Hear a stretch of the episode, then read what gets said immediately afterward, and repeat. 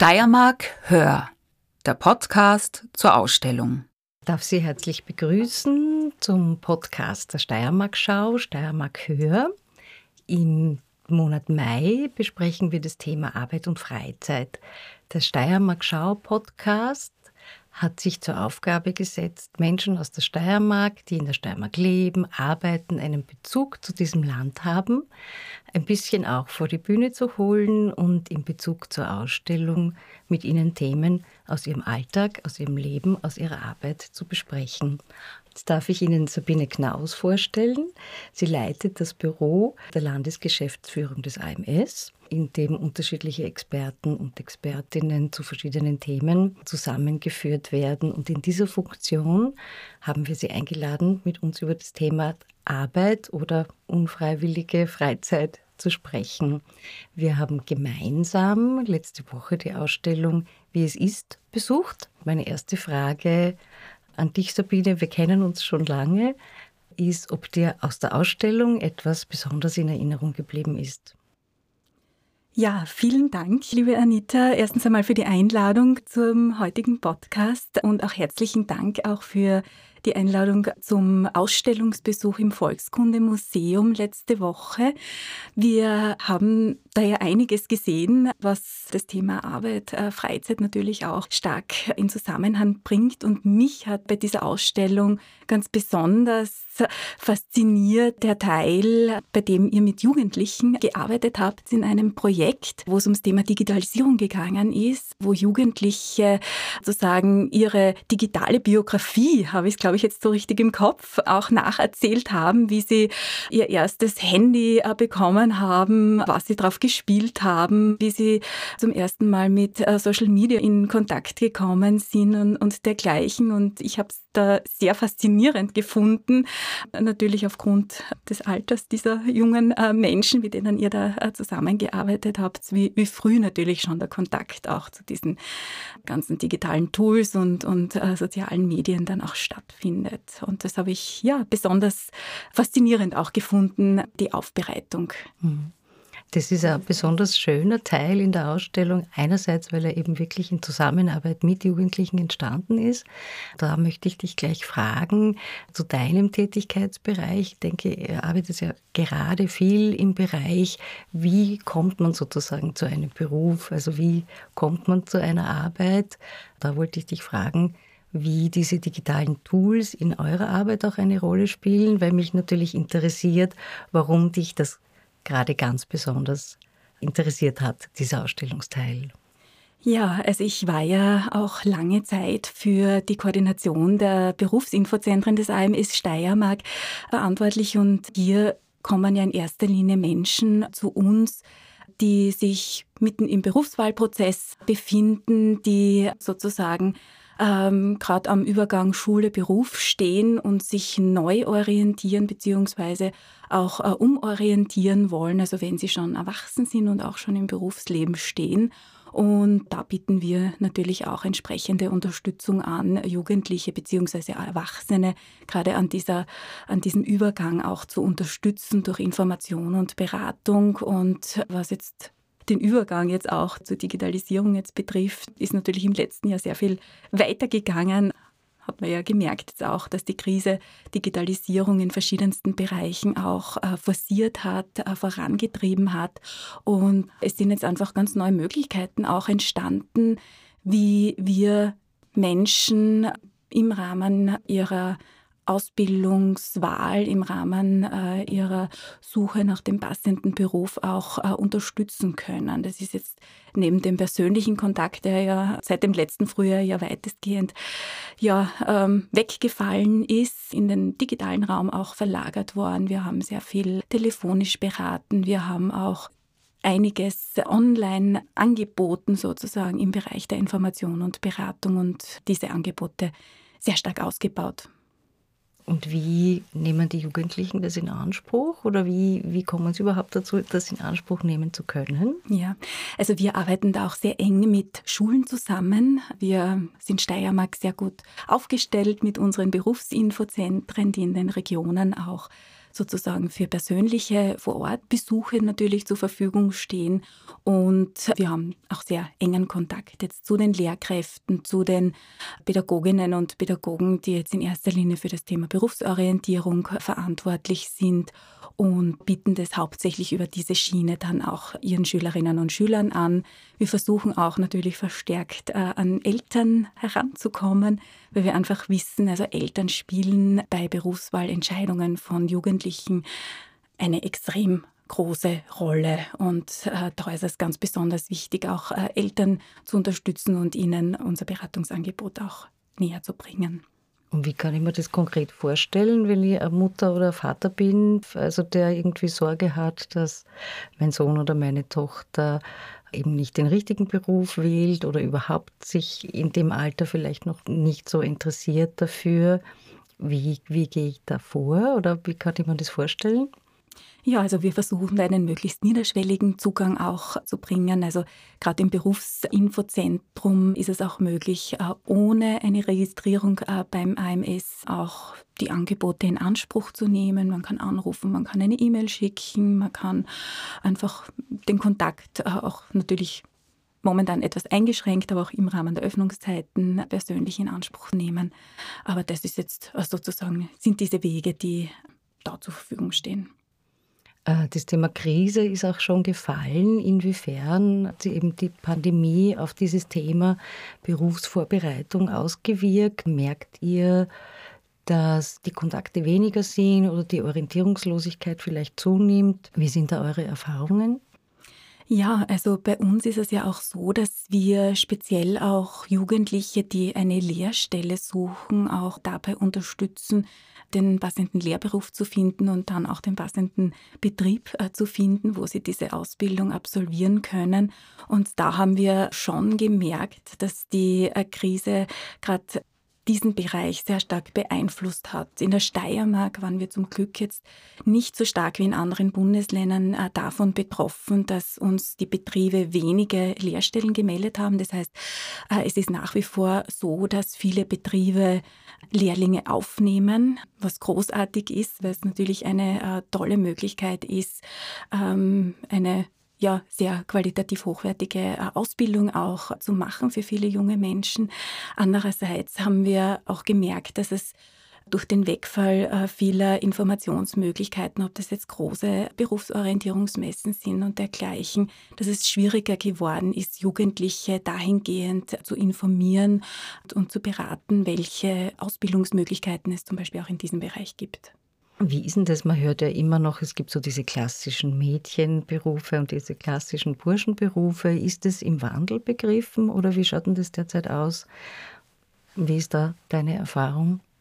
Ja, also das ist ein großes Thema, mit dem wir uns jetzt auch innerhalb des AMS äh, sehr ausführlich beschäftigen. Wir versuchen natürlich das Thema Berufe, Berufswahl für äh, junge Frauen und junge Männer gleichermaßen jetzt auch zu, zu behandeln und sowohl Mädchen als auch Burschen sozusagen von den Vorzügen und zu den Voraussetzungen bestimmter Berufe und Ausbildungen auch zu informieren.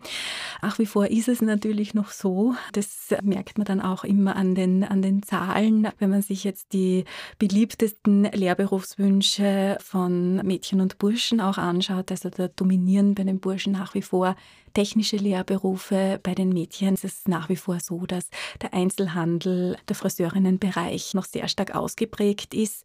Aber auch hier sind technische Berufe im Kommen. Das heißt, vor einiger Zeit war die Mechatronikerin schon ein sehr beliebter Beruf bei den jungen Frauen. Und ja, also wir wollen junge Frauen vor allem oder Schülerinnen auch dahingehend gut informieren und ihnen auch die vielen Möglichkeiten aufzeigen, die Berufe nicht nur im technischen Bereich, aber vor allem natürlich auch im technischen Bereich bieten. Jetzt ist es ja Initiative, die irgendwie geht, solange ich mich erinnern kann, sozusagen. Also ich glaube, da braucht es immer wieder einen Neustart in dieser Sensibilisierung für dieses Thema. Woran glaubst du, liegt es? Dass sie da diese klassischen Zuständigkeiten so stark halten? Oder kommt es immer wieder? Ja, also wir, wir versuchen natürlich sowohl junge Frauen als auch junge Männer von den unterschiedlichen Vorteilen auch, die bestimmte Ausbildungen mit sich bringen und die schlussendlich auch vom jeweiligen Interesse, von den jeweiligen Stärken auch abhängig sind, zu informieren. Das heißt, auch Burschen oder junge Männer wollen wir auch in, in Richtung von Berufen und Ausbildungen auch informieren, die jetzt doch eher frauendominiert sind, ob es jetzt mhm. der Sozial- und Gesundheitsbereich ist. Und bei den Mädchen und jungen Frauen ist das natürlich umgekehrt im technischen Bereich genauso. Also da, da merken wir dann auch, dass besonders die, die Möglichkeiten, die dann auch in den Betrieben zur Verfügung stehen, um da einfach ein bisschen ein einen besseren Einblick in die unterschiedlichen Arbeitsrealitäten auch zu bringen, dann sehr vorteilhaft ist, um da eine für sich passende Berufsentscheidung zu treffen. Und diese Entscheidung treffen die Personen selbst. Also die können wir nicht für sie treffen, aber wir können sie bestmöglich unterstützen, um den für sie passenden Weg zu finden. Du hast das Beispiel gebracht von so Schnuppertagen bzw. der Möglichkeit, in Betrieben eben sich einmal auszuprobieren in einem oder zwei Tagen oder je nachdem. Wie war das im letzten Jahr? War das möglich? War das schwieriger? Hm. Also ich glaube schon, dass das äh, schwieriger gewesen ist, aber wir haben da auch in Kooperation natürlich mit anderen Einrichtungen, mit denen wir da sehr eng zusammenarbeiten, was, was jetzt auch das Thema Berufsorientierung betrifft, äh, auch Online-Formate angeboten, wo eben virtuelle Betriebsbesuche oder Besichtigungen dann auch möglich waren, zum Beispiel im Rahmen des Girls Day, wo dann Mädchen oder junge Frauen dann auch wirklich so auch die Chance bekommen haben, sich einen guten Einblick in, in den jeweiligen Betrieb, in das jeweilige Arbeitsumfeld machen zu können. Du hast vorhin auch angesprochen, die Digitalisierung bzw. das Fehlen von persönlichen Kontakten. War das eine Schwierigkeit für euch auch in der Arbeit, die Jugendlichen vielleicht weniger zu erreichen als im Jahr davor? Oder wie seid ihr damit umgegangen? Ja, es ist natürlich eine Herausforderung, glaube ich, für, für alle Seiten, also sowohl für die Jugendlichen oder auch für erwachsene Kundinnen und Kunden, die plötzlich ganz andere Medien quasi nutzen sollten, um entsprechende Dienstleistungen in Anspruch nehmen zu können. Und für uns auf der anderen Seite war es natürlich auch eine Challenge, mit neuen Angeboten sozusagen unsere, unsere Dienstleistungen auch anzubieten. Und wir haben dann versucht, möglichst bald auf telefonische Beratung, Information umzusteigen, beziehungsweise auch das Online-Angebot auszubauen und zu verstärken. Die haben die Jugendlichen das auch in Anspruch genommen. Wie war es mit den Schulen? Die Kontakte mit den Schulen, war das einfach oder war das schwieriger? Ja, also das ist schon, denke ich, eine, eine ziemliche Herausforderung auch gewesen, weil Schulen natürlich durch die Lockdowns immer wieder mit Phasen von Homeschooling äh, beziehungsweise auch mit Distance Learning konfrontiert waren und da die Pädagoginnen und Pädagogen sicher auch ja, sehr damit beschäftigt waren, sozusagen den Lehrplan auch umzusetzen und Berufsorientierung doch als ein sehr, ja, einen, einen sehr ja, praxisorientierten Bereich dann auch einfließen zu lassen. Das war sicher eine große Herausforderung, ja. Aber wie gesagt, also wir haben versucht, möglichst viel an Workshop-Formaten, an Beratung sozusagen in den virtuellen Raum zu legen, beziehungsweise auch telefonisch anzubieten. Und das ist soweit auch sehr gut angenommen mhm. worden. Also so wie wir alle sozusagen habt auch ihr in diese Richtung Zeit und Ressourcen investiert. Genau. Ein anderes Thema, über das wir noch sprechen wollten, war insgesamt die Auswirkungen der Pandemie sozusagen auf die Situation im AMS beziehungsweise auf die Zunahme natürlich von Menschen, die ihre Arbeit verlieren. Inwiefern spürt ihr das? Wie wirkt das für euch aus?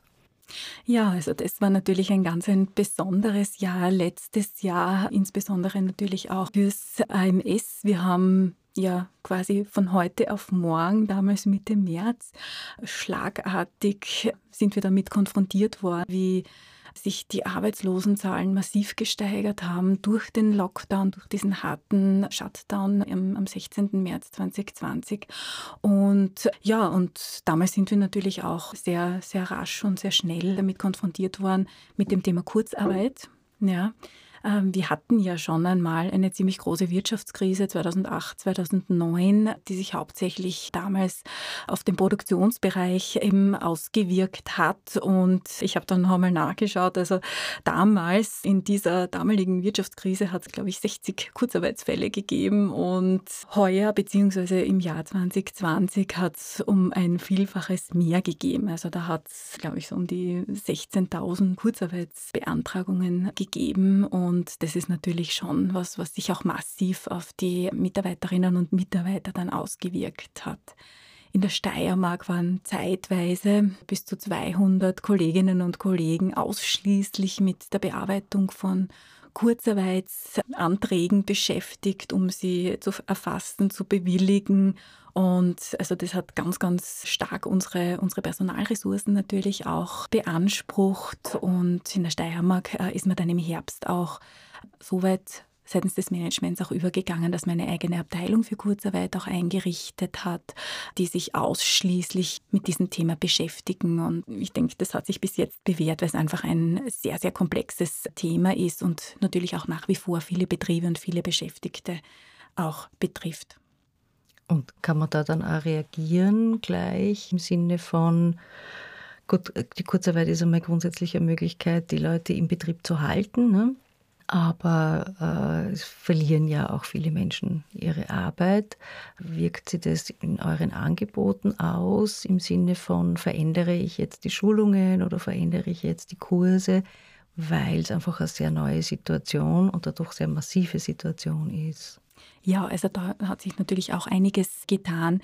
Die Arbeitslosigkeit ist im vergangenen Jahr massiv gestiegen und im Herbst hat die Regierung ein sehr großes Qualifizierungsprogramm sozusagen in die Wege geleitet. Die Corona-Job-Offensive, die wirklich über alle Bundesländer sozusagen eines der größten und massivsten Qualifizierungsprogramme darstellt sozusagen. Und da versuchen wir natürlich jetzt auch durch dieses Geld, das da in dem Zusammenhang auch zur Verfügung gestellt wird, möglichst viele Menschen zu erreichen, diese Zeit der Krise, diese Zeit der Arbeitslosigkeit auch dahingehend zu nutzen, um sich weiterzubilden, um eine Ausbildung zu absolvieren, um dann nach der Krise gestärkt auch wieder ins Arbeitsleben einsteigen zu können.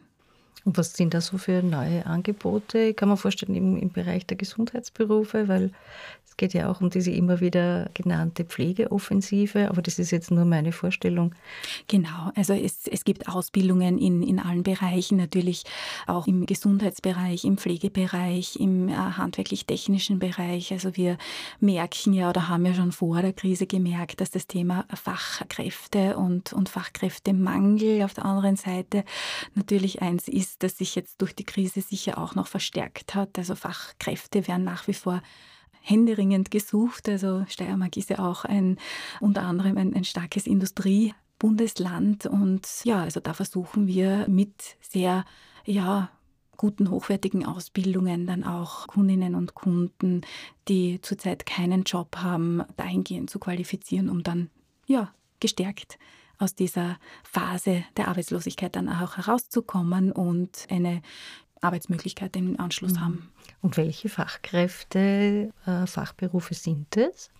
Ja, also das zieht sich über, über sämtliche Bereiche. Also das ist natürlich nach wie vor stark nachgefragt, ist der IT-Bereich, also alles, was im, im Bereich der Softwareentwicklung, Programmierung Thema ist. Also da denke ich mir, kann man nie genug qualifiziertes Personal haben. Also das wird stark nachgefragt von den Betrieben, aber auch im, im handwerklich-technischen Bereich wird es immer Nachfrage geben. Ja, also da ob es jetzt von, von den Mechatronikerinnen über sämtliche Bereiche sozusagen geht.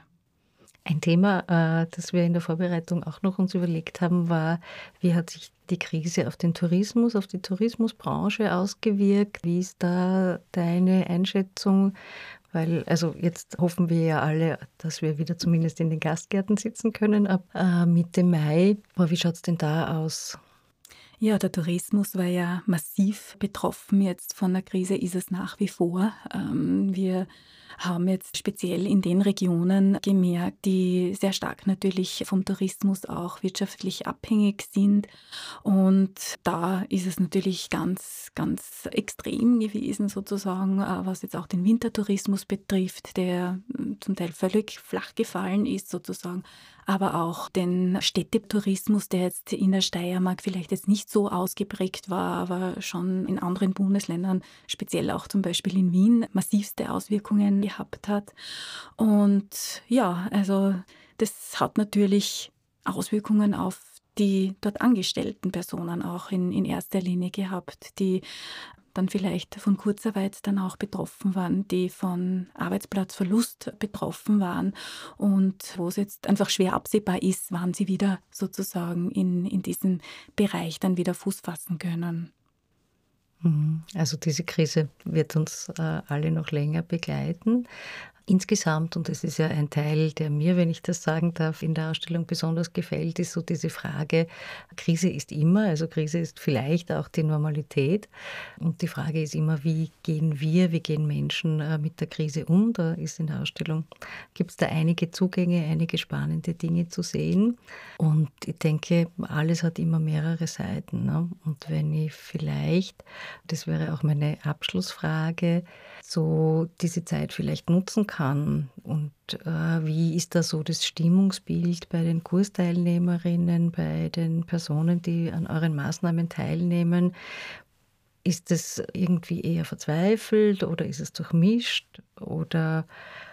Also ich denke mir, Menschen schätzen die Möglichkeit, die jetzt da geboten werden, um eben wirklich gestärkt aus dieser, aus dieser Pandemie auch herauszugehen und, und am Arbeitsmarkt wieder gut Fuß fassen zu können und ja, und nehmen für sich einfach ja, das Positivste hoffentlich auch mit. Und eine Qualifizierung, äh, denke ich mir, ist doch schon einmal wirklich was ganz was Großartiges, weil je höher bzw. besser man qualifiziert ist, desto geringer ist natürlich auch das Risiko, arbeitslos zu werden. Und gerade jetzt besteht die Chance, da wirklich auch äh, in diese Richtung sozusagen auch weiterzudenken, weiter zu handeln und ja, in seine Zukunft zu investieren. Mhm. Okay, dann würde ich in diesem Sinne mich sehr herzlich bei dir, Sabine, für dieses Gespräch bedanken. Ich glaube, es sind einige sehr wichtige Dinge in diesem Gespräch angesprochen worden.